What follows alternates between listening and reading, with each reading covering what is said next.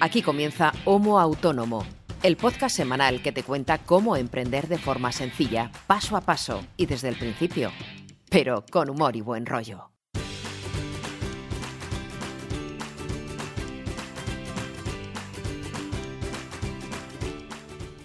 Hola amigos, hola amigas, bienvenidos y bienvenidas a un nuevo episodio, el número 50 ya de este podcast que esperamos sea vuestro podcast de, autonomismo, de emprendimiento eh, favorito.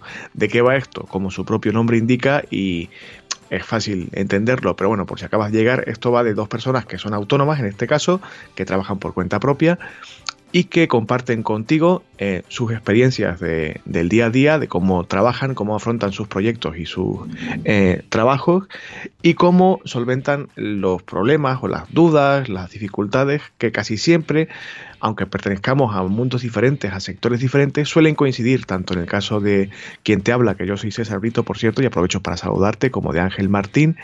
Em, son iguales casi siempre, porque todos nos parecemos y todos nos enfrentamos casi siempre a los mismos marrones. Y con ese objetivo, el de compartir eh, conocimientos, experiencias y aprender y ser mejores, eh, hacemos este podcast cada semana. Como te decía, yo soy César Brito, me dedico al periodismo freelance, a la creación de contenido y a un par de cosas más. Y eh, me acompaña cada semana el co-creador de este podcast y alma mater del mismo proyecto que estás escuchando ahora, que se llama Ángel Martín, que es consultor de marketing en digital, transformador, eh, experto en transformación digital y corporativa, y bueno, y un profesor y un montón de cosas más. Ángel, buenos días, ¿qué tal estás? Buenos días, César, ¿cómo estás? Pues aquí vamos, hombre, eh, rematando la semana prácticamente. ¿Qué tal tus exámenes? Pues bien, ya están todos sentenciados. No, ya, han hecho el examen. Ahora me queda lo peor que es corregir toda esa montaña de papel que tengo aquí en el despacho. Pero bueno. Es que lo, he visto en redes sociales que el robot hablaba de no sé qué de unos exámenes que estabas corrigiendo. Digo, madre mía, pobre hombre. Sí, ayer, ayer tuve toda la tarde ahí de examen. Así que muy divertido todo. Sobre todo, sobre todo para mí, que estás ahí un montón de horas, eh, como yo digo, mmm, mirando las musarañas, porque no puedes hacer otra cosa tampoco. O sea, no puedes eh, ni siquiera eh, te puedes poner ni siquiera a leer, porque en el momento que eh, eh, lees dos párrafos, alguien se mueve, alguien no sé qué, o sea, mm, no puedes hacer nada que requiera concentración. Claro, hay que estar a lo que, a lo que se está, que es vigilar un poco el tema. Y es aburrido, supongo, yo no lo he hecho nunca, pero me imagino que debe ser un poquito aburrido y tal, pero bueno, es lo que hay. Es una vez al año o un par de veces al año, tampoco hay que... Eh, nada, como, como os decíamos, esto se trata de compartir experiencias un poco como estáis escuchando que hacemos eh, ahora mismo, sobre nuestros respectivos trabajos y cada semana procuramos hablar de un tema en particular. Y bueno, tenemos, hemos tratado muchos, si revisáis el archivo del podcast, esperamos tratar muchos más. Bueno, hoy trataremos uno de ellos al menos, pero estamos por supuesto abiertos a vuestras ideas, vuestras sugerencias, etc. El tema de hoy creo que nos va a llevar un poquito de tiempo, no porque sea complejo, sino porque hay muchas cosas de las que hablar. Eh, procuraremos hacer un repaso y ahora explicaremos, Ángel, de qué va esta movida, pero ya advierto desde ahora, si el episodio de hoy eh, se os queda corto, no por la duración, que no sé cuánto durará, esperamos que sea la hora aproximadamente normal de siempre, sino porque pensáis que a lo mejor algún tema en particular mm, se puede profundizar aún más, y creo que se puede, con que nos lo digáis por las vías de contacto habituales, eh, correo, redes sociales, comentarios en iBox, etcétera, pues mm, nos plantearíamos ampliar un poco el asunto. Mm, yo no estoy tan eh, liado a nivel intelectual como tú, porque yo no corrijo exámenes y ya casi me he olvidado de lo que era hacerlos en la facultad. Eh, lo hago con, recuerdo con pena porque me gustaría volver seguramente a ser estudiante. Pero lo mejor que me ha pasado esta semana, y tiene, viene a colación de comentarlo aquí, te lo comentaba fuera de micro, eh, porque tiene un poco que ver con el tema de, de hoy, que es un poco la reputación y la imagen de marca, aunque sobre todo la reputación. Y es que he hecho una serie de compras para mí, para mi uso personal. Eh, afortunadamente no nos ven los oyentes porque no tenemos fotos nuestras en la web y no saben qué aspecto tenemos. Eh, por lo menos en mi caso es una suerte. Pero yo llevo una barba ahora mismo bastante larga, muy hipster, que hace un tiempo estuvo de moda. Y yo sigo un poco a contracorriente con esta barbota que me, me llega a unos 10 centímetros aproximadamente, la barba me refiero. y eh, hace relativamente poco que estoy investigando sobre productos para el cuidado de la piel, de la cara, de la barba, etcétera, que es un poco eh, el, el, aporte de valor de la gente que se dedica a esto, porque un barbero o una barbera pues te corta, te arregla ese día o ese momento si vas a su establecimiento y ya está. Pero el cliente que tiene una barba de este tipo y otras muchas, pero en este caso una barba larga, pues procura cuidársela, etcétera, etcétera, como es mi caso, y eso implica pues aceite, jabones y todo esto. Y he comprado productos de este estilo hace relativamente poco en un negocio nacional de aquí español que se llama La Casa de la Barba, que bueno, es un negocio como cualquier otro, un proyecto como cualquier otro. No está pagando este podcast, no es patrocinador, lo comento como ya sabéis porque es lo que me pasa en el día a día y aquí somos muy transparentes con lo que hacemos y lo, lo que decimos. Eh, me gustó mucho lo que me vendieron, pero lo traigo a colación porque su eh, política de atención al cliente es excepcional.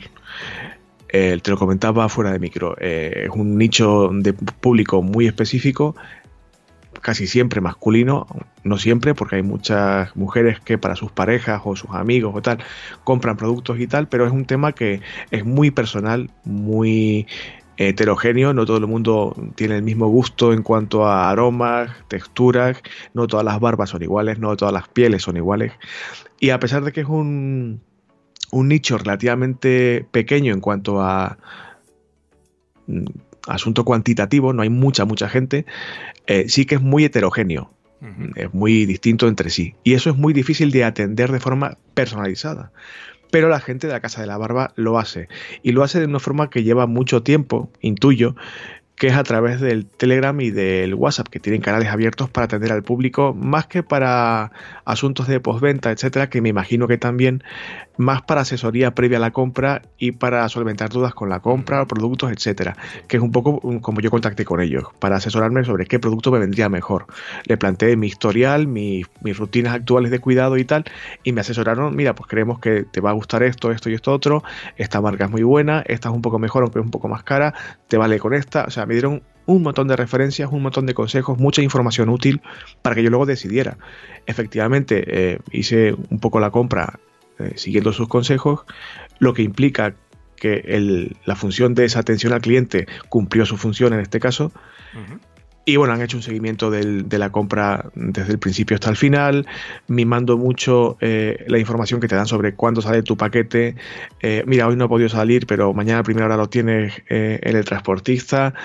no sé, detalles muy, muy sencillos en apariencia, pero que dan mucha importancia al peso de tu marca, que es de lo que hablaremos luego. Y ahora, si quieres, explicamos un poco de qué va el tema de hoy, ¿no? Pero bueno, me, pareció interesante eh, cómo esta gente, que intuyo que debe ser un negocio relativamente pequeño o de tamaño medio, a pesar de lo complejo que resulta atender a personas muy diferentes entre sí, se tomen la molestia y el tiempo de conocer muy mucho a su cliente para saber cómo satisfacer mejor su necesidad o su, o su curiosidad. No todo el mundo va a poder actuar como la gente de la Casa de la Barba, como es lógico, porque no todos los negocios van a mm, permitir ese tipo de, de atención al cliente, pero mm, me parecía interesante que por lo menos le echéis un vistazo, si tenéis, si sois chicos y tenéis una barba así un poco frondosa, darle un ojo. No me pagan nada por esto, pero bueno, darle un ojo. Y si tenéis la intención de comprar algo, pues recurrid a, sus distintos canales de atención al cliente para que comprobéis que lo que os estoy contando eh, no me lo invento. Podéis tener una mala experiencia, como es lógico, pero vamos, mi experiencia particular es muy positiva y lo traigo aquí porque podéis trasladarlo, si queréis, si nos estáis escuchando, podéis trasladar algo similar o, en la misma línea con vuestros respectivos proyectos. Y ya paro la turra. Cuéntanos, Ángel, de qué va esta semana el tema principal, por decirlo así. Pues mira, esta semana vamos a hablar de reputación online y de qué hacer cuando se produce una crisis en esta reputación online. De hecho, ahora cuando estabas hablando de la Casa de la Barba, me estaba viniendo a la cabeza, no sé si has visto las noticias esta, esta semana, sobre todo los últimos dos días, ha sido una noticia que se ha hecho un poco viral que es una tienda de eh, ropa para caballeros, sobre todo para novios, aquí en, bueno, aquí en el norte, en Bilbao concretamente. Eh, ha sido noticia porque ha decidido empezar a cobrar a la gente que va a probarse los trajes. No es un precio eh, extremadamente caro, me parece que eran 15 euros, que luego se descontaban cuando realmente compras el traje.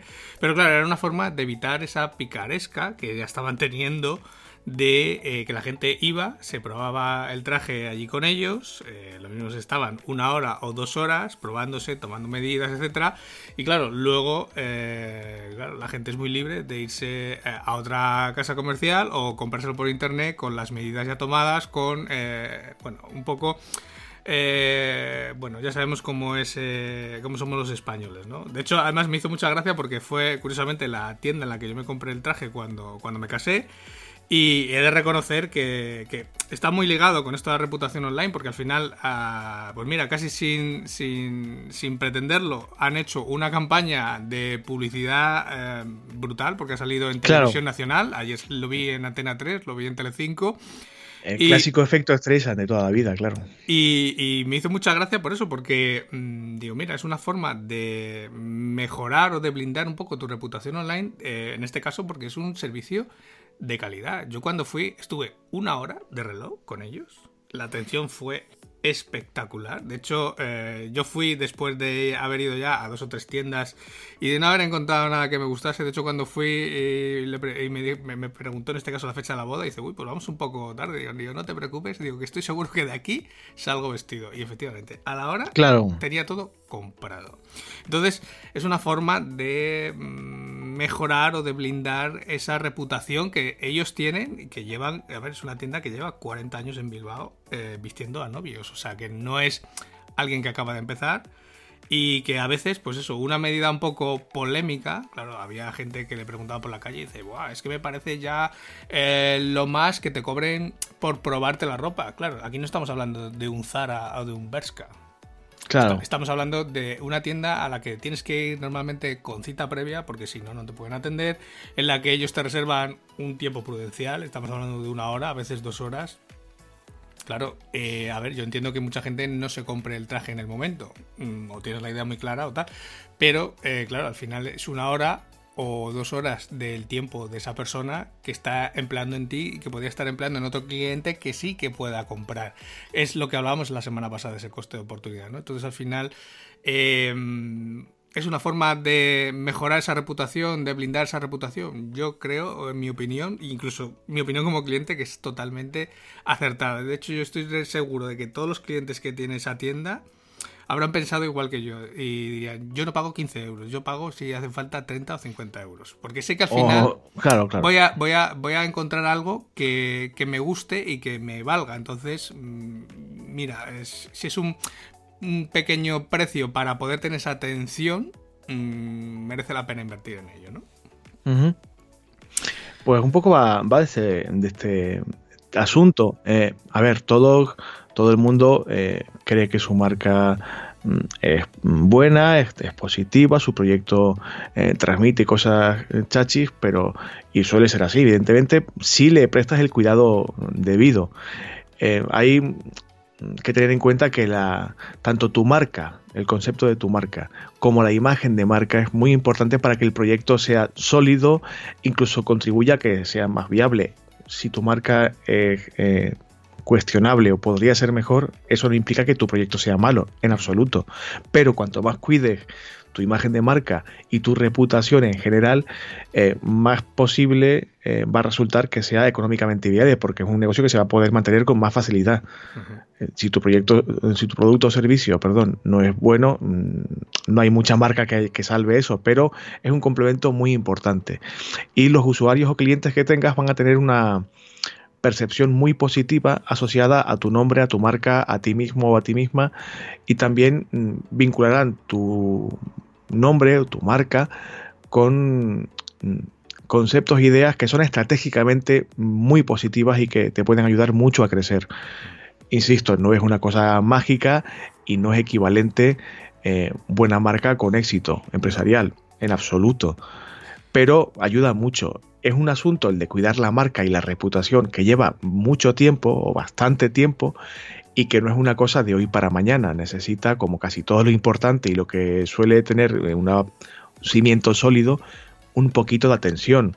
hay que ser eh, constante, eh, prestarle atención y darse cuenta de que no es una cosa que le prestes un poco de cabeza y de pensar al inicio de un proyecto determinado y que te olvides. No, no, la, marca y la reputación se trabaja día a día. Es como la amistad. Mm. Hay que mm, regarla todos los días, cuidarla todos los días, estar un poco pendiente. Y esto es exactamente lo mismo. ¿Y por qué? Porque normalmente la gente suele tener un recuerdo determinado de tu marca, que puede ser positivo o negativo, como es lógico. Mm, hay aspectos que he puesto aquí en la escaleta que compartimos Ángel y yo, vosotros no veis, pero os lo estamos contando, he puesto aquí un par de aspectos que yo considero positivos para que el recuerdo de tu marca sea a su vez, y valga la redundancia, positivo a su vez. Eh, por una parte, la imagen de marca en el sentido estético, por decirlo así. Tanto el nombre que uses, el nombre comercial, como el logotipo, eh, los colores corporativos que utilices, el diseño que rodea tu marca, todo esto que sea estéticamente bonito o que al menos transmita lo que tú quieres transmitir. Eh, ya sea fuerza, positividad, X. Eh, hay que hacer un estudio bastante profundo de, esto antes de decantarse por un diseño o por otro. De esto los especialistas en marketing y diseño gráfico saben muy mucho. Pero hay que intentar que tu imagen estética, que digamos es la cara de tu proyecto y de tu marca, sea no sé, lo más positivo y sobre todo coherente con tu, con tu producto, tu proyecto y el mensaje que tú quieras transmitir con tu marca. Ah. Sí, otro de los aspectos sería el prestigio que vas adquiriendo con esa marca. Mm, lo que hablaba antes de, la tienda de, Bilbao, ¿no? Llevan 40 años vistiendo novios, padrinos, invitados, etcétera. Claro, mm, ese prestigio que tiene esa tienda, mm, no se forja de la noche a la mañana, sino que es trabajo, pues en este caso de 40 años, ¿no? Eh, lógicamente, alguien que empiece en el mismo sector ahora mismo en Bilbao no se puede plantear el cobrar por esas citas previas, lógicamente. No es lo mismo el que acaba de abrir que el que lleva 40 años trabajando y que tiene una clientela ya forjada y que tiene una red de contactos ya mucho más establecida, ¿no? Al final, eh, ese prestigio, tanto para bien como para mal, eh, pues bueno, es, eh, es, difícil de cambiar o de corregir muchas veces. Y de hecho, muchos de los que nos escuchan, si alguna vez han estado tentados, por ejemplo, de coger un negocio que ya estaba en marcha, claro, una de las variables que uno tiene que medir, aparte de que el negocio vaya bien, que facture, etcétera, claro, es ver esta variable del prestigio, ¿vale? Cómo eh, lo están percibiendo los clientes actuales. Claro, un simple vistazo, por ejemplo, a las reseñas de Google, aunque habría que cogerla con pinzas, pero bueno, es un reflejo de lo bien o de lo mal que se estaba haciendo hasta ahora, ¿no? Entonces, eh, para bien o para mal, es difícil cambiarlo y muchas veces, incluso a veces, es necesario, sobre todo eso, cuando se coge, por ejemplo, un traspaso, hay veces que es necesario plantear incluso un cambio de nombre, porque no solamente por anunciar un cambio de gerencia, la gente lo interpreta como que va a cambiar a mejor, ¿no? Que el cambio es más positivo. Entonces, cuando uno empieza, pues esto hay que irlo cuidando desde el principio para ir poco a poco pues teniendo ese buen historial, teniendo esas buenas valoraciones en Google o en Facebook o en donde sea o en TripAdvisor, eh, dependiendo del sector, para que así las cosas luego sean mucho más fáciles o más eh, ligeras de llevar a medio a largo plazo. ¿no? Es mejor mm, ir poco a poco, eh, cuidando cada detalle al principio para que luego la cosa no se desmadre a medio y a largo plazo. Claro, claro.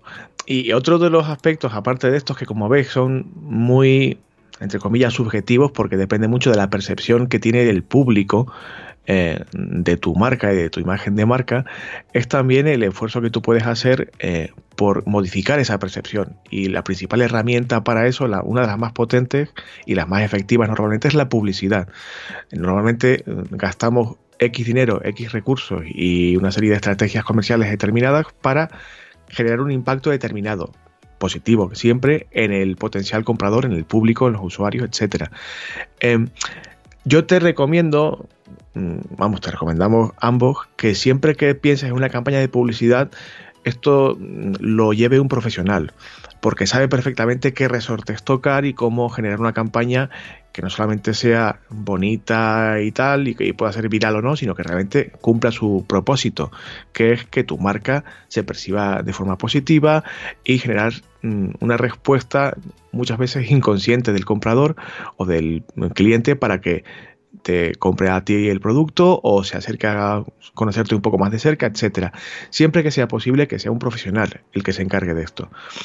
No por nada, hay gente que a raíz de practicar mucho y de encontrarse con mil escenarios, pues adquiere ciertas rutinas o ciertos truquis que bueno le pueden ayudar, sobre todo en el entorno digital, que es relativamente fácil, mm, crear una campaña medianamente eh, funcional, pero es mucho mejor que, lo haga un profesional. Y sobre todo, y es lo que, lo que nos interesa más, eh, procura estar atento o atenta al impacto que esa campaña eh, puede causar en el público al que tú te pretendes dirigir, sobre todo en contextos digitales.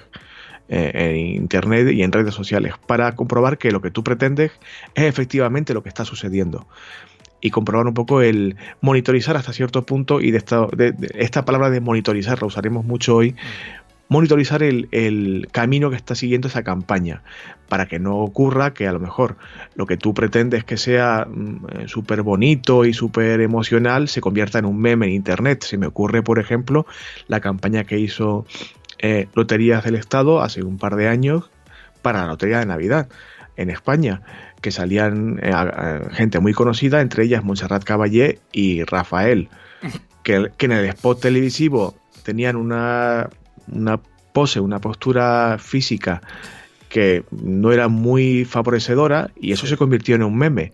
Que lo que tú decías ahora del efecto Streisand de, de esta sastrería de Bilbao, que mucha más gente vio el anuncio, sí, pero no necesariamente para asociarlo con cosas positivas, sino para ironizar, para mm, ridiculizar un poco, que en este caso el daño no es irreparable porque hablamos de loterías del Estado y del sorteo navideño, que es una cosa que la gente que suele gastarse dinero en la lotería y que participa de esto por la tradición o la implicación emocional va a seguir haciéndolo, te guste el anuncio o no, pero ese ratito, ese día, esos dos días, esa semana, el impacto no es positivo. O sea, hay que estar un poco pendiente eh, de qué impacto tiene la publicidad que tú o elaboras o pagas para que elaboren.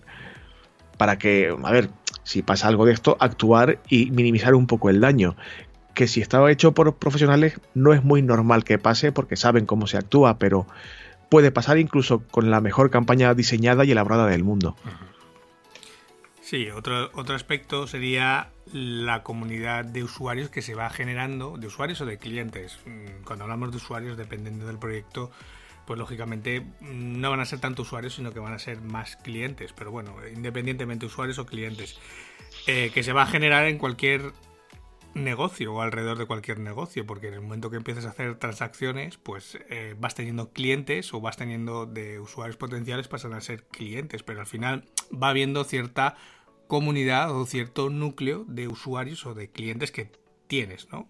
Al final esto se va creando con tiempo, sobre todo, y trabajo, cuidando esos detalles. Lo que comentabas, César, al principio de la Casa de la Barba, ellos seguramente que son conscientes que su nicho es pequeño, que los clientes son limitados y por eso, claro, de ahí se eh, extrae ese mimo, ese cuidado que tiene con cada uno de vosotros o que tienen con cada uno de vosotros. Porque al final, pues eso, un cliente contento, un cliente satisfecho, pues es un cliente que normalmente vuelve a comprar o que no se molesta en buscar otra eh, casa de la barba, podríamos decir, o otra empresa que se dedique a lo mismo. ¿Para qué me voy a molestar en buscar algo cuando esta gente me atiende bien, sabe lo que me gusta, me hace recomendaciones que luego aciertan?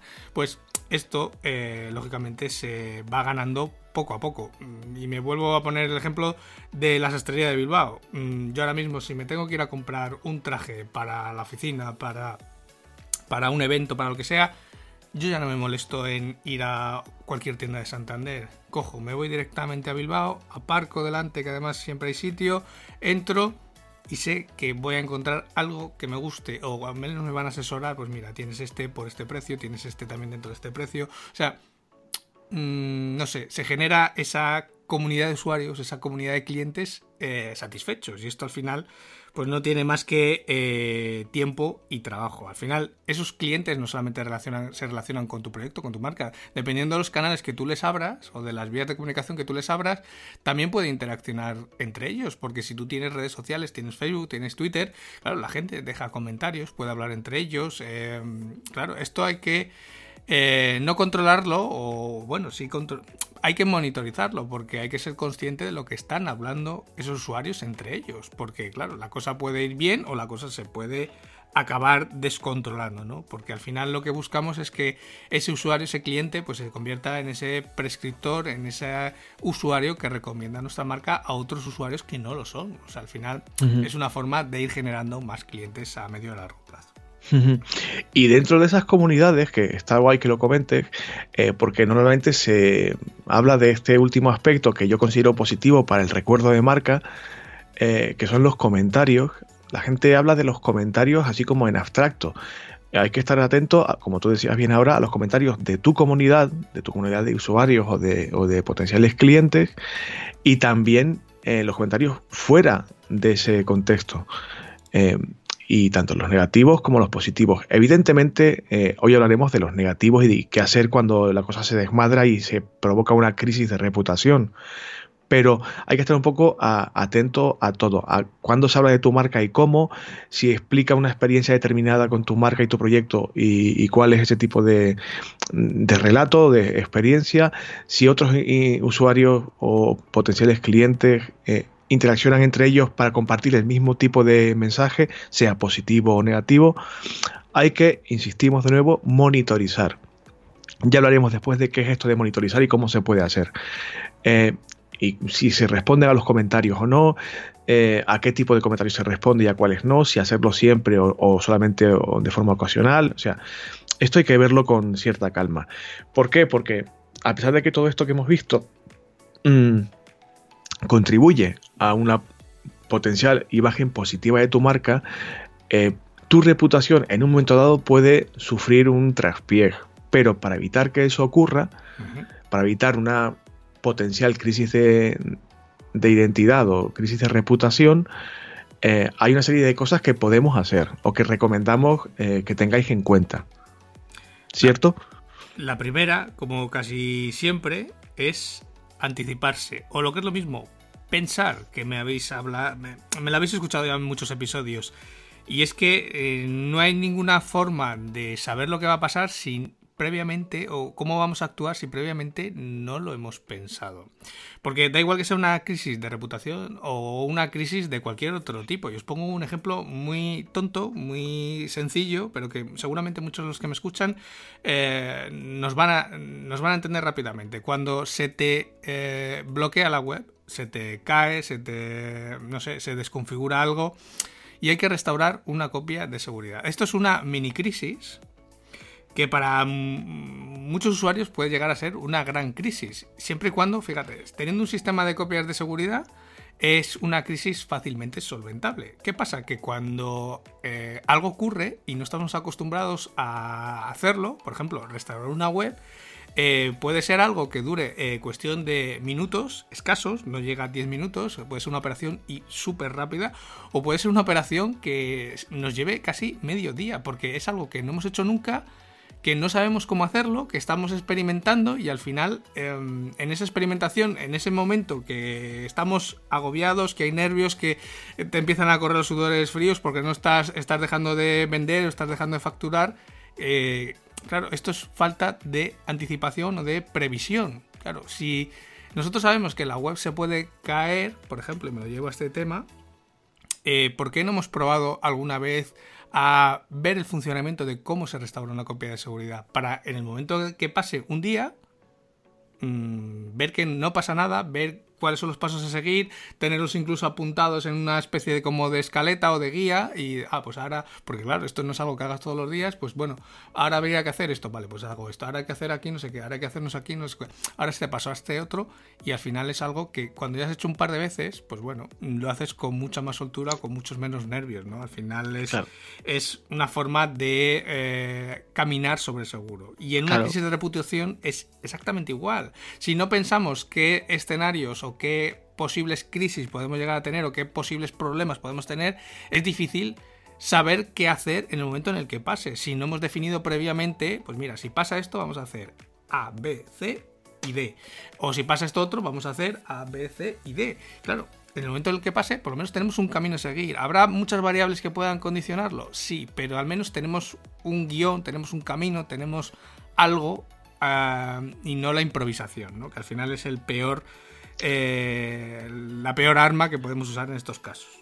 Claro, porque cuando estás metido en todo el fregado, normalmente eh, estamos preocupados por el efecto que está generando esa crisis y por cómo nos va a afectar y no siempre mm, actuamos con la misma frialdad, con la misma eh, tranquilidad y lo que tú dices, si te anticipas y piensas un poco, mm, igual no te vas a poder poner en la piel de alguien que se ve en todas las situaciones, todas y cada una, pero sí en la mayoría de ellas. No puede, si, vamos a poner un, ejemplo con números cerrados, si hay 10 posibles casos negativos o 10 posibles experiencias negativas o mini crisis, por decirlo así, es posible que no, no tengas que responder ante las 10, pero si tienes anticipado en tu cabeza qué puede pasar en 8 de esas 10 y cómo actuar, ya estás haciendo mucho. Y también eh, tiene un componente de previsión el hecho de que escuches, bueno, lo que se denomina escucha activa, eh, y ya lo anticipamos hace un momento, que, que monitorices o que estés un poco pendiente y de forma sistemática, no a salto de mata, eh, qué es lo que tu marca genera en Internet. Es decir, tienes que intentar saber eh, en la medida de tus posibilidades todo lo que se dice respecto a tu marca, tanto positivo como negativo. no te centres ni en lo positivo exclusivamente y tampoco te hundas por leer eh, todo el haterismo del mundo. Hay que tener en cuenta los dos aspectos para saber si uno es estadísticamente más pesado o más habitual que el otro, en qué dirección va ese tipo de feedback positivo y negativo. Procura leer y escuchar todo lo posible para tener una panorámica bastante más completa, para entender qué está sucediendo con tu marca y sobre todo qué sentimiento genera en, la comunidad en general y la comunidad de usuarios en particular. Es una labor que si la implementas en tu día a día como una rutina, no tiene por qué llevarte demasiado tiempo. Es más, no creo que deba consumirte todo el tiempo, pero mm, está bien que uno de esos bloques de tiempo de tus tareas diarias sea la escucha activa en Internet. Puede que con una hora diaria sea más que suficiente. Mm.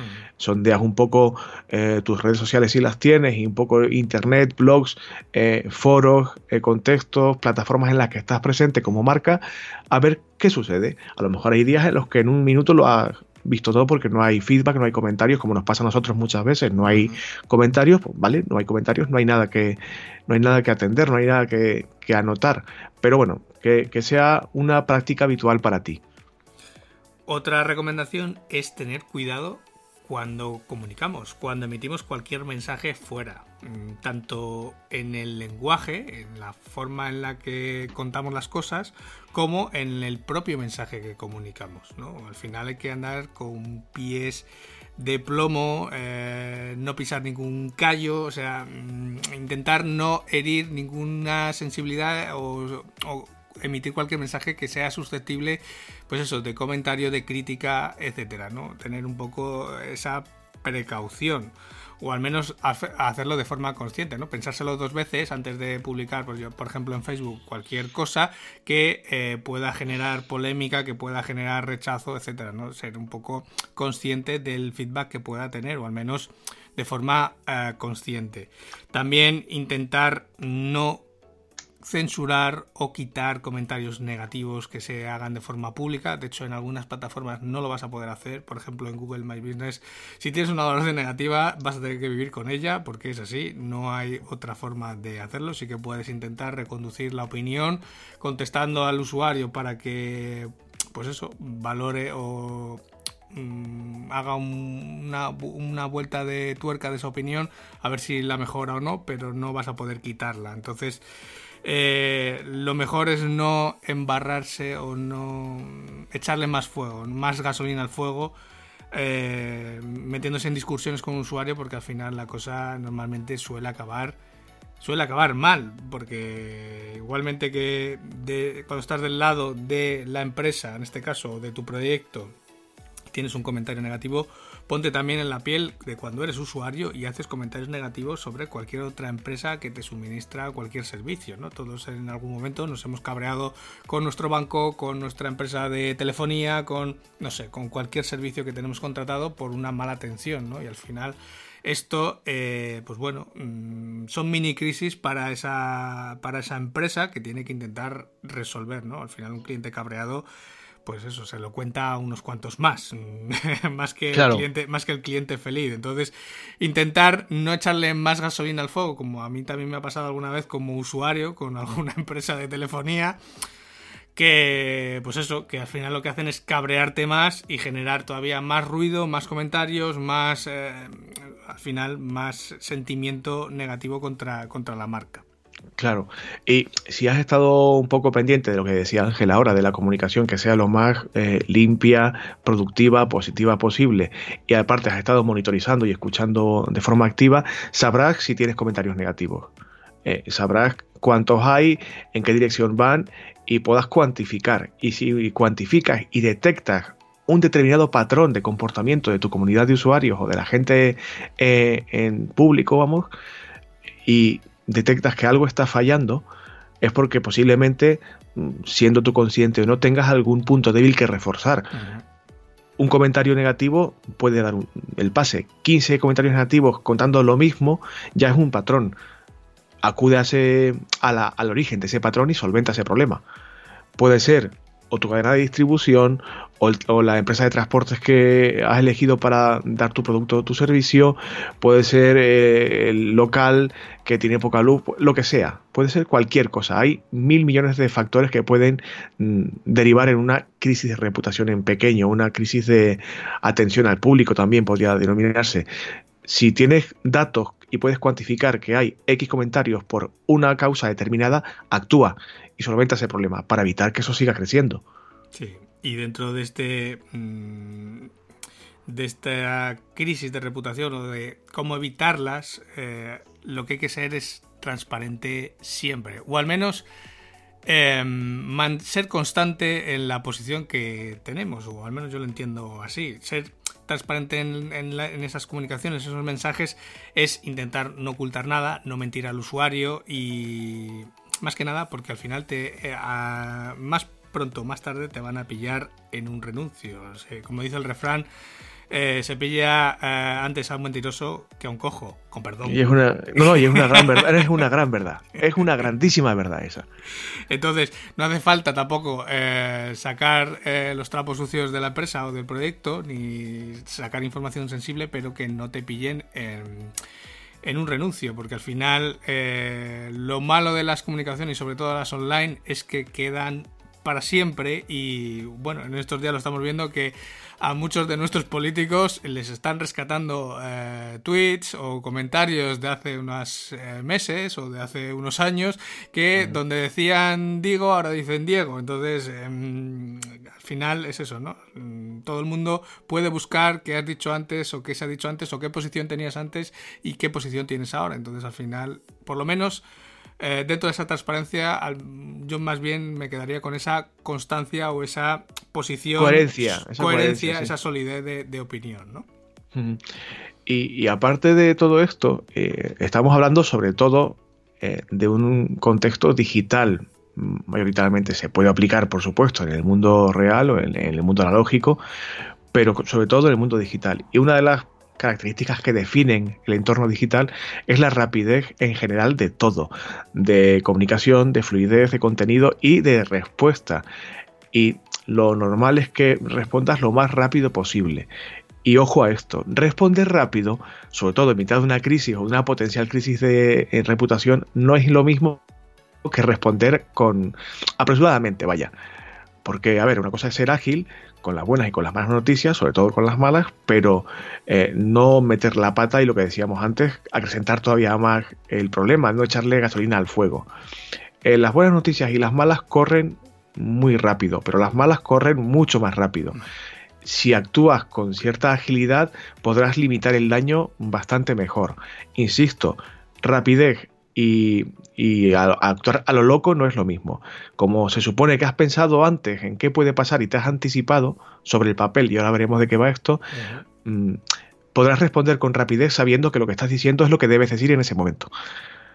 Pero bueno, que no dejes un comentario, sea positivo o negativo, a lo mejor una semana sin responder. Procura responderlo pues en un plazo que tú te pongas a ti mismo o a ti misma. Una hora, dos horas, lo que tú creas que, que puedes asumir, que puedes gestionar, pero que no se eternice, vaya, una respuesta para cualquier cosa, para una cosa negativa, para una duda, para lo que sea.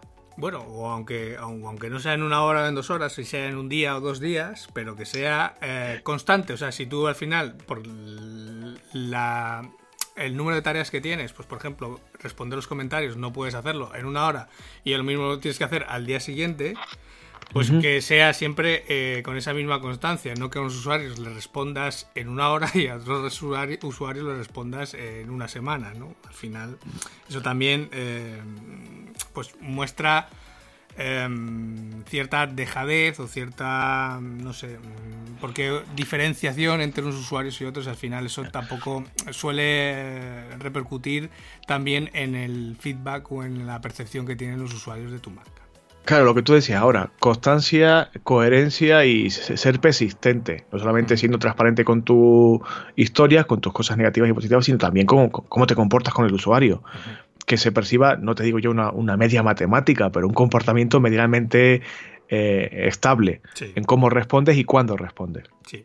Para todo esto, lo que tendríamos que tener es un pequeño plan para gestionar estas crisis de reputación. Al final, ¿qué es un plan de gestión de crisis? Pues no es más que un documento que puede ser un Google Docs, puede ser un documento de Word, lo puedes tener impreso. El caso es que lo tengas a mano para que eh, en el momento que lo necesites lo puedas rescatar de forma rápida, ¿no? Y que al final sea un documento que cualquiera que llegue a tu proyecto a tu empresa, pues lo pueda entender de forma fácil sin que tú le tengas que explicar punto por punto. Al final tiene que ser lo suficientemente exhaustivo para que cubra todos esos escenarios que hemos a los que nos hemos anticipado anteriormente, como decíamos, y cómo vamos a responder ante cada uno de ellos, pero que tampoco sea la Biblia o que sea un tocho de 500 páginas que en el momento que tengas que resolver una crisis eh, tardes más en encontrar el supuesto que soluciona esa crisis que eh, si te pones casi a pensarlo en un inicio, ¿no? Al final tiene que ser algo operativo, tiene que ser algo que te ayude en ese momento de crisis, ¿no? Lo que decía antes, cuando se te cae la web tienes que restaurar la copia de seguridad. Pues cuando lo has ensayado un par de veces y te has hecho una mini guía, ¿vale? Que puede ser una nota incluso en Evernote. Eh, claro, es algo que buscas en el momento, eh, copia de seguridad, sacas la nota, ves los pasos, lo sigues y ya está, ¿no? Em, algo muy práctico, muy rápido y que te permita solucionar en ese momento que los nervios y ese sudor frío por la frente te está mm, impidiendo pensar con claridad. Claro, eh, y, está bien lo que está muy bien el matiz que tú introducías de que, de que sea algo operativo y funcional. O sea, hablamos de una herramienta de trabajo.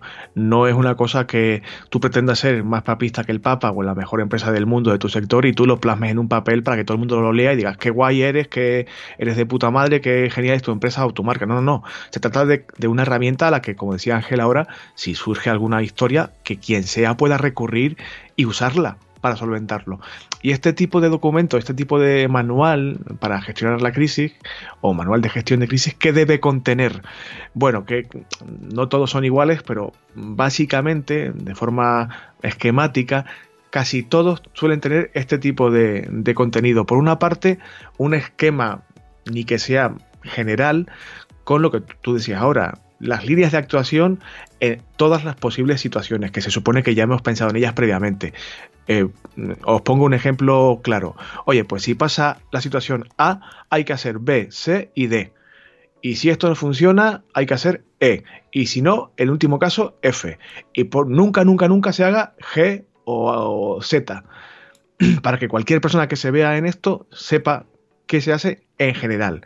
Digamos que es como un, un qué hacer de forma general. Otro de los apartados serían eh, cómo se van a comunicar los mensajes, tanto dentro de la empresa como fuera de la empresa. Tenemos dos tipos, ¿vale? Al final, cada uno tiene que pensar en su proyecto. Si eres tú en tu casa contigo mismo, pues la comunicación interna te la vas a hacer a ti mismo. No va a haber este caso, este punto no aplicaría, pero en casos en que la empresa pues, puede ser más grande, hay distintos departamentos, eh, hay que definir cómo va a fluir esos mensajes o esas órdenes dentro de, esa empresa. ¿no? Al final, siguiendo ese criterio de transparencia que veíamos antes y de claridad y de constancia, pues es importante que toda la empresa sepa eh, y que tenga claro que quién va a, quién va a gestionar esa crisis eh, y y cómo se van a hacer o qué pasos se van a dar para llevarlo a cabo. ¿no? Al final es un poco definir o poner orden en ese momento de confusión, quién hace qué, qué tiene que hacer, cuándo, cómo, etcétera. ¿no? Y la otra parte de la comunicación sería la comunicación externa, es decir, lo que contamos fuera de la empresa, es decir, que se va a decir al público y cómo se va a decir. Está ligado con lo que veíamos antes de la comunicación interna, pero aquí nos vamos a centrar más en la forma de contar las cosas, en el lenguaje, en los mensajes, eh, etcétera, ¿no? Incluso podríamos eh, dejar incluso hasta mm, respuestas predefinidas o plantillas ya predefinidas para tener mm, algo de lo que partir y adaptar rápidamente.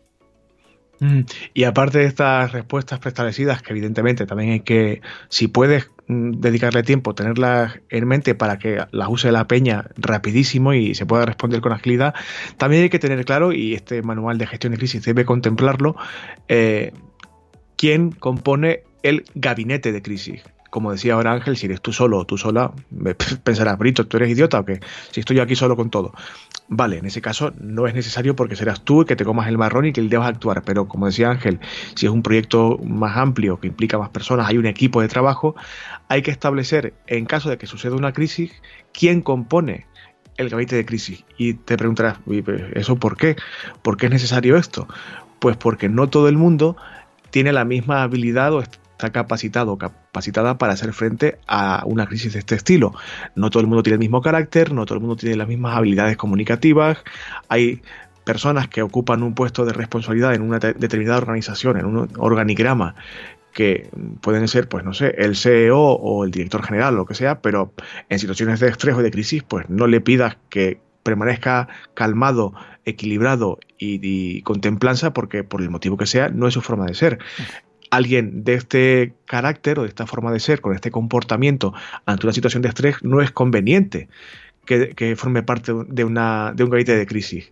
Si alguien por el motivo que sea, tiene un carácter más explosivo o, como se dice aquí en Castilla, tiene la mecha corta, hombre, pues no, tampoco es muy conveniente que haga frente a un comentario negativo para que acreciente aún más el problema. Mm. Para que me entendáis, si hay que crear un gabinete de crisis porque la dimensión del proyecto lo, requiere y hay, que tener en mente a un grupo de personas que no suele ser muy amplio normalmente, con tres, cuatro personas suele bastar. Eh, si hay que crear esa, figura, el gabinete de crisis, por favor, que no esté integrado por con monos puestos de farlopa eh, con granadas en la mano, o sea, que sea gente pues lo más templada posible.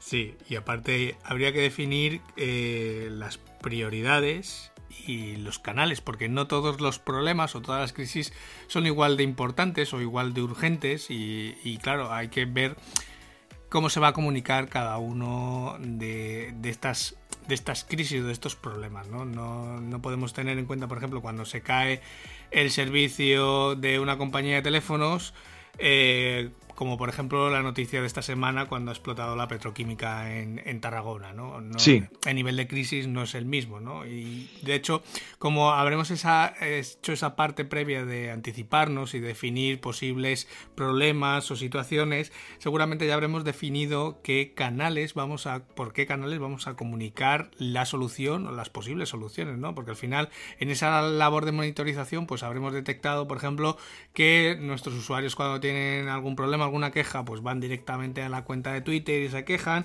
o llaman directamente al servicio de atención al cliente, eh, al teléfono, o el canal que sea, ¿no? los canales que tengamos abiertos. Pero en función de si es un pequeño problema que afecta a un pequeño grupo de usuarios, podemos recurrir directamente al correo electrónico. Si es un problema que afecta a una mayor masa de usuarios, podemos hacer un comunicado o un pequeño tweet en, en nuestra cuenta de Twitter. O si es algo que ya repercute, por ejemplo, a a, gran parte de la opinión pública, pues deberíamos hacer un comunicado de prensa por medios tradicionales, eh, pues bueno, tele, radio, prensa, etcétera, ¿no? Al final, dependiendo de la gravedad del asunto y del número de personas a las que afecta, pues tendremos que eh, un poco promediar qué canal vamos a usar y qué tipo de mensaje. Y aparte de todo esto, el último, creo que punto, ítem o como, lo queráis llamar, que creo que debería contener este manual para gestionar una crisis de reputación, es la asunción de responsabilidades. Si por lo que sea la crisis eh, tiene una determinada dimensión y pensaba en este ejemplo que has puesto de la petroquímica en Tarragona que ha reventado y que, bueno, en fin, ha causado unos daños muy importantes. Si la crisis deriva en un problema serio, severo y alguien tiene que asumir responsabilidades, el manual de gestión de crisis tiene que establecer claramente quién asume, por qué motivo y cómo se gestiona eso. Y cómo se comunica interna y externamente, qué pasos hay que dar, cómo es el protocolo de actuación cuando alguien, pues a lo mejor ha cometido una cagada brutal y tiene que responder públicamente. A lo mejor abandonar el proyecto, la empresa o lo que sea, ¿no? Pero eso tiene que también contenerlo el manual. Oye, si la cosa se desmanta hasta tal punto que hay que asumir responsabilidades, pues se actúa así, así y así. Y entre este caso responde fulano, entre este caso responde mengano, que puede ser o por la naturaleza de su departamento o por las características del problema, lo que sea, ¿no? Pero todo este tipo de... Eh, materia es lo que con carácter general debería contener un buen manual de gestión de crisis. Pero para ir finiquitando y, digamos, resumir, ¿qué mm, hay que tener en cuenta cuando una crisis de reputación eh, online, sobre todo, aunque en general también, eh, qué hay que tener en cuenta? ¿Cómo hay que desenvolverse? ¿Qué es lo que hay que hacer? Tengas este manual o no, aunque recomendamos, por supuesto, que se tenga. Por un lado, lo hemos dicho mucho hoy, eh, analizar y monitorizar lo que está ocurriendo monitorizar es estar atento a lo que está eh, pasando. Si algo está pasando con tintes negativos, hay que ir y escuchar, leer, ver qué ocurre, cuál es el origen del problema y por qué se ha motivado ese problema. Eh, para este tipo de tareas hay herramientas súper útiles que compartiremos, por supuesto, las notas del programa para que sepáis cómo se puede hacer un seguimiento de, lo que ocurre con tu marca para monitorizar o hacer un seguimiento exhaustivo de lo que ocurre. Em, por otra parte, como lo hemos dicho, hay que responder de forma lo más rápida posible, que no apresurada, y tratar con, con las herramientas que dispongamos de comunicación, etcétera, de reducir el impacto que ese daño eh, nos está generando hay veces en que negar una situación es lo apropiado porque se está mm, comunicando algo que no es verdad o que no se corresponde con la realidad. En ese caso hay que negarlo y mostrar datos que demuestran que no es así lo que está ocurriendo, o sea, que no, se está produciendo lo que se dice que se está produciendo. A veces no hay que negar las cosas, sino simplemente aclarar, matizar, eh, escuchar al usuario o al cliente e intentar interactuar con él para reconducir el asunto. O sea, no todos los problemas son iguales. En función del tipo de problema y de lo grave que sea, hay que valorar si respondemos y cómo, pero que sea lo más rápido posible para reducir lo máximo posible ese impacto negativo. Y como decíamos ahora, hay que plantear eh, todas las situaciones posibles, las más comunes, sobre todo porque las vas a encontrar con mucha frecuencia, y también las menos comunes y posiblemente más graves, hay que pensarlo mm, claramente y hay que definir qué hacer en cada caso para que si se producen cualquiera de estos casos, pues poder responder mm, de forma conveniente. Y, mm, por supuesto, como decía Ángel hace un momento, hacer un seguimiento de la crisis. Eh, cómo se produce, cómo hemos respondido, qué factores negativos componen esa crisis, si hemos cubierto todas mm, las vías de agua, por, usar una analogía marítima o no, eh, si lo que hemos hecho está causando el resultado que deseábamos, hay también herramientas para monitorizar este tipo de respuesta, etcétera. Y, eh, por supuestísimo, una vez que ha pasado, eh, si has actuado bien, vaya, eh, has solventado esa crisis de reputación, pero la cosa no acaba ahí. Hay que intentar aprender de los errores que hemos cometido, que seguro que los hemos cometido. Y una vez que ha pasado todo el aluvión de angustia, de negatividad, de haterismo, etcétera, hay que procurar con un poquito de calma y casi siempre con un poquito de perspectiva eh, temporal, pasada una semana, dos semanas, un mes, depende de cada caso, ver toda la panorámica y ver qué ha pasado. A ver, este marrón que nos hemos comido, eh, ¿por qué? Eh, ¿Qué errores hemos cometido para intentar solventarlos y que no vuelva a repetirse? Pero ya con con la perspectiva de haber actuado y haber solucionado el asunto o no. Pero bueno, se trata de aprender de lo negativo, que se aprende muchísimo de las cosas negativas, de los episodios menos agradables. Y en caso de que tengas una crisis mm, relativamente severa, replanteate tu actividad y tus cosas en ese aspecto concreto, no que te, no que eches la persiana a tu negocio, ni mucho menos. Pero cuando tienes una crisis, sobre todo si tienes más de una crisis, planteate que algo no estás haciendo bien y que esas situaciones hay que intentar evitarlas. Y algo, algo en tu comportamiento empresarial, algo, de, tu forma de afrontar tu proyecto no está funcionando bien. Procura, eh, si has identificado, como decíamos antes, del error que has cometido, dónde está el problema, pues procura cambiar eso para que no vuelva a repetirse. Y con todo esto que os hemos contado, a grandísimos rasgos, sé que, como decía al principio, hay muchas cosas que se podría profundizar en ellas. Si queréis, hacérnoslo saber y procuraremos ampliar. Mm, con esto creo que podríamos dar por finiquitado el asunto del tema central de esta semana, que es la reputación online y la gestión de una crisis de reputación online. Insisto, puede ser online y también analógica, pero bueno, en el mundo online todo se desmanda con muchísima más mm, rapidez y puede causar mucho más daño. Porque como tú decías antes, eh, la gente que está cabreada habla entre ellos a toda pastilla y la cosa crece y crece y crece. Y también se da el fenómeno tan clásico del teléfono estropeado que el problema inicial fue por una línea de ADSL que no iba bien y el problema final es que la antena del repetidor se ha caído sobre la hija pequeña de tu hermana y o sea eh, en Internet todo va mm, muy rápido, se intensifica mucho, se intoxica mucho, consciente o inconscientemente. Y bueno, en fin, eh, eh, las crisis de reputación se suelen dar sobre todo en contextos digitales. Pero bueno, yo creo que con lo que hemos compartido hasta ahora va más que bien. Sí, sobre todo que hay que tener en cuenta que cuando una crisis, bien sea de reputación o de cualquier otra índole, normalmente es porque hay algún problema. Y los problemas eh, hay que lo primero es solucionarlos y me quedo con lo que has dicho al final de aprender de esos errores para corregir esos problemas y que no vuelvan a, suceder en el futuro. ¿no? Al final es una forma de mejorar un poco mm, a empujones, pero, pero es una forma de, de, mejorar, ¿no? Mm, bien que hayamos resuelto la crisis pues de forma más o menos positiva, o más o menos negativa, pero seguramente será una opción para mejorar a corto a medio plazo. Al final, eh, también hay que, hay que ver el lado positivo de las cosas negativas cuando nos pasan, ¿no? que al final, pues bueno, a ver, problemas podemos tener, eh, incidencias pueden pasar, quejas siempre va a haber, pero lo importante es eso, reflexionar sobre ellas eh, y, y tomar acción sobre ellas, ¿no? para que no vuelvan a suceder en el futuro. Claro, lo que tú dices siempre, pensar está muy bien, pero pensar y hacer es mucho mejor. O sea, eh, eh, reflexiona y, analiza lo que ha pasado, pero actúa en consecuencia para que la cosa no vaya a más. Pues yo creo que con esto, Angelito, el tema de esta semana podría darse por finiquitado. Si te parece bien, mm, doy un par de apuntes de la sección de feedback o del apartado de feedback, que hay un, muy poquito, pero bueno, se puede comentar también. Y nos vamos hasta la próxima semana. All right, venga. Correcto.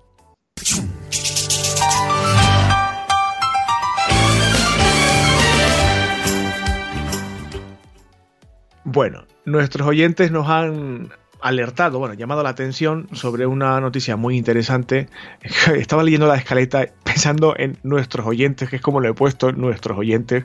A ver, si eres fiel a este podcast, sabrás que nuestros oyentes suele ser Fernando casi siempre. bueno, pues Fernando ha, compartido esta interesante noticia que os dejamos en el, en el eh, programa de esta semana, en las notas del programa, eh, que habla sobre un borrador de la declaración trimestral del IVA eh, para los autónomos. Y estaréis pensando, ¿qué me estás contando, Brito? Efectivamente, eh, la agencia tributaria hace ya un tiempo que puso en marcha un plan estratégico para intentar mejorar la relación que tenemos con la administración, para que en el 2022, que es la frontera que se han puesto, todo sea mucho más ágil, esté todo totalmente digitalizado, los procesos sean mucho más fáciles y, no sea tan fácil eh, cometer un fraude fiscal. ¿no? Y una de estas medidas, que hay varias, una de estas medidas eh, se engloba dentro de lo que es el suministro inmediato de información, que esto es tal lo que suena, o sea, yo le doy a la agencia tributaria X datos míos, eh, la agencia tributaria pues eh, se queda con ellos y eso me facilita a mí luego las cosas.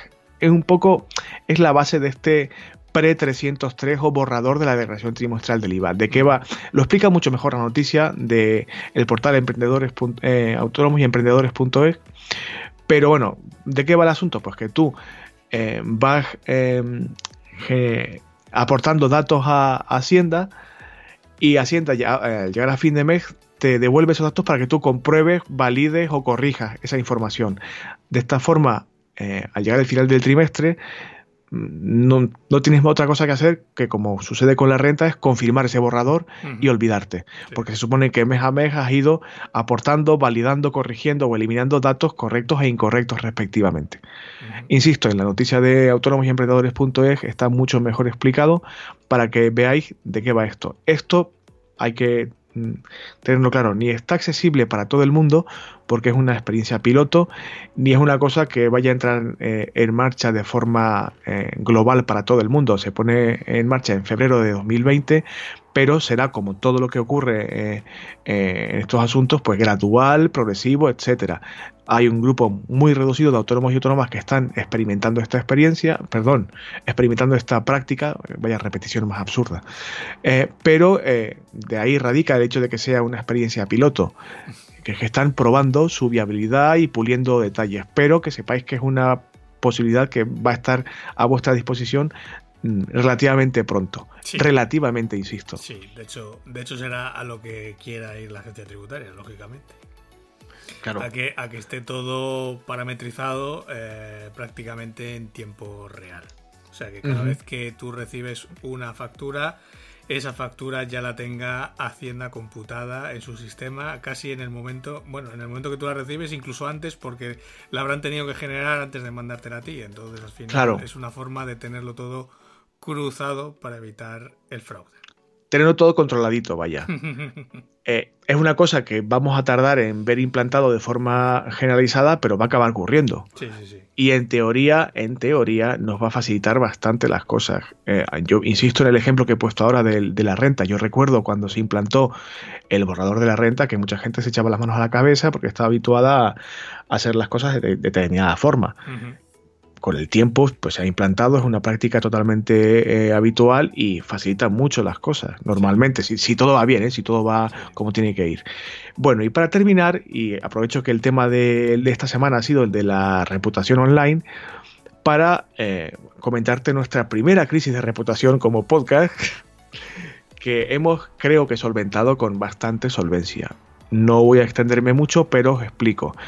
Eh, alguien que nos escuchaba por primera vez estaba oyendo un episodio concreto, el de hablar el público, si no recuerdo mal, eh, dijimos algo en este tono nuestro, que ya sabéis, los que sois habituales, cuál es, que es un poco el de la informalidad y el cachondeo, sobre todo por mi parte, y algo que escuchó no le gustó demasiado y le causó cierto malestar, y en mitad de un, entre comillas y con perdón, calentón, nos escribió muy ofendida eh, diciendo que bueno que no estábamos eh, entendiendo muy bien de qué hablábamos en ese momento que si no recuerdo mal era el mm. tema del networking y, las reuniones de after work y tal que ya hemos explicado aquí nuestra postura al respecto que no es igual la tuya y la mía pero bueno compartimos ciertas perspectivas esta persona no coincidía con nosotros y nos envió un mensaje muy no muy ofendido, pero sí se percibía cierta molestia, ¿no? Por su parte. A mí este tipo de cosas no me suelen preocupar demasiado, pero basta que fuera su primera experiencia con el podcast para que me supiera un poco mal, sobre todo que se hubiera cabreado consigo misma y me, imaginaba, perdón, en su casa eh, ofendidísima, haciendo lo que fuera y despotricándole a los auriculares o a los altavoces o lo que fuera y digo, me sabe mal.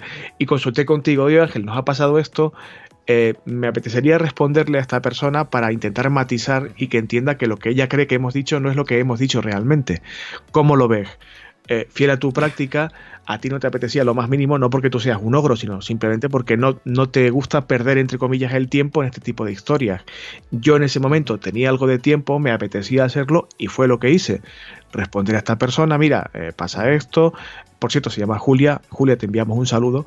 Em, oye Julia, ha pasado esto, eh, quiero que entiendas esto y esto otro. Le mandé un correo relativamente largo explicándole un poco todo. Pero aún así no me quedé yo del todo tranquilo.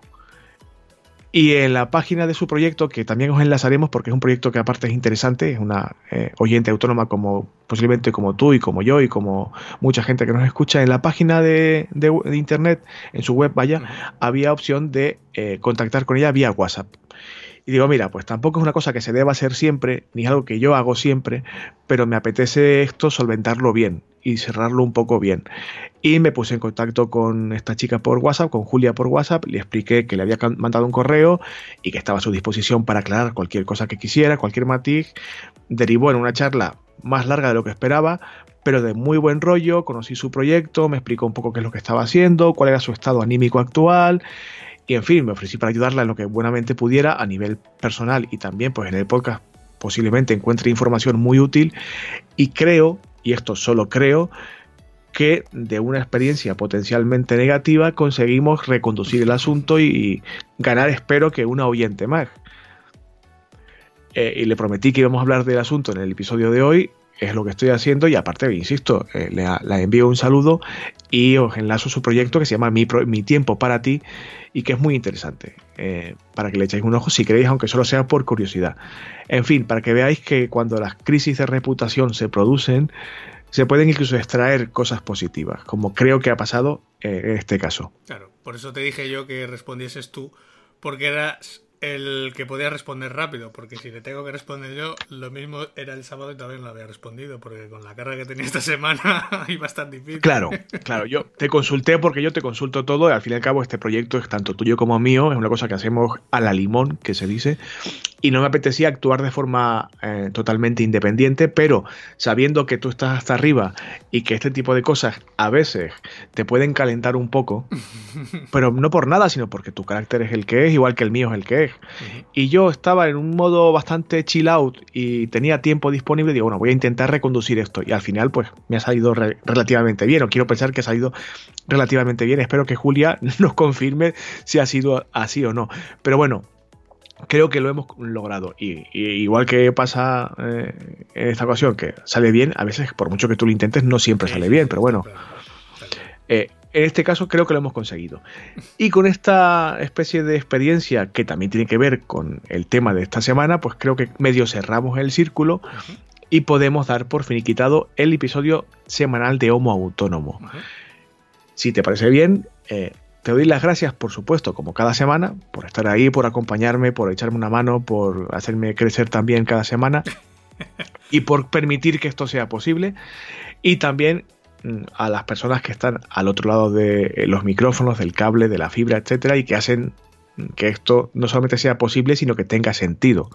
Es decir, a las personas que nos escuchan cada semana o que llegan por primera vez y igual les medio hace gracia esto, aunque solo sea para enfadarse con nosotros y meternos caña en los comentarios, etcétera. Cosa que agradecemos por otra parte, no los comentarios negativos, sino que comentéis en general, que nos contéis eh, si os gusta o no, qué pensáis de los temas que tratamos eh, semanalmente aquí, propuestas de temas nuevos, para eso están los comentarios de iBox en este caso, también tenemos el apartado de comentarios de nuestra web, las redes sociales, el correo, etcétera. Os animo a que lo utilicéis a que nos dejéis comentarios, no solamente para aprender y para mejorar y para guiar el podcast hacia donde vosotros y vosotras queréis, sino también para que iBox y los algoritmos respectivos, tanto en iBox como en Spotify y en iTunes y tal, pues nos vayan valorando un poco mejor, que ese algoritmo nos trate cada día eh, un poco mejor que el día anterior y que vayamos ascendiendo eh, un poquito en las listas de podcast más escuchados, que no es el objetivo, que perseguimos, ser los más escuchados, pero sí que queremos que nos escuche más gente para que esto crezca un poquito y el compartir experiencias sea algo que nos haga mejores a todos y a todas. Gracias por vuestros comentarios, os animo a que dejéis más. Eh, nos podéis patrocinar si queréis también. En la web eh, hay un apartado específico para ello y os dejo el enlace también en las notas del programa. Y bueno, si queréis volver la próxima semana, pues estupendo. Nosotros estaremos aquí. Si os gusta lo que escucháis, contadlo por ahí, contadlo en vuestras redes sociales, compartidlo con vuestra gente, que la gente se dé cuenta y se entere de que aquí hay dos locos cada semana hablando de estas movidas tan raras. Y si no ocurre nada y si queréis volver, pues nos vemos dentro de siete días si no hay ningún imprevisto, que espero que no. Ángel, muchas gracias, un abrazo fuerte. A ti, I love you a lot. Hasta la próxima semana. No rompáis nada que hay que pagarlo luego, ¿eh? Adiós. Adiós a todos.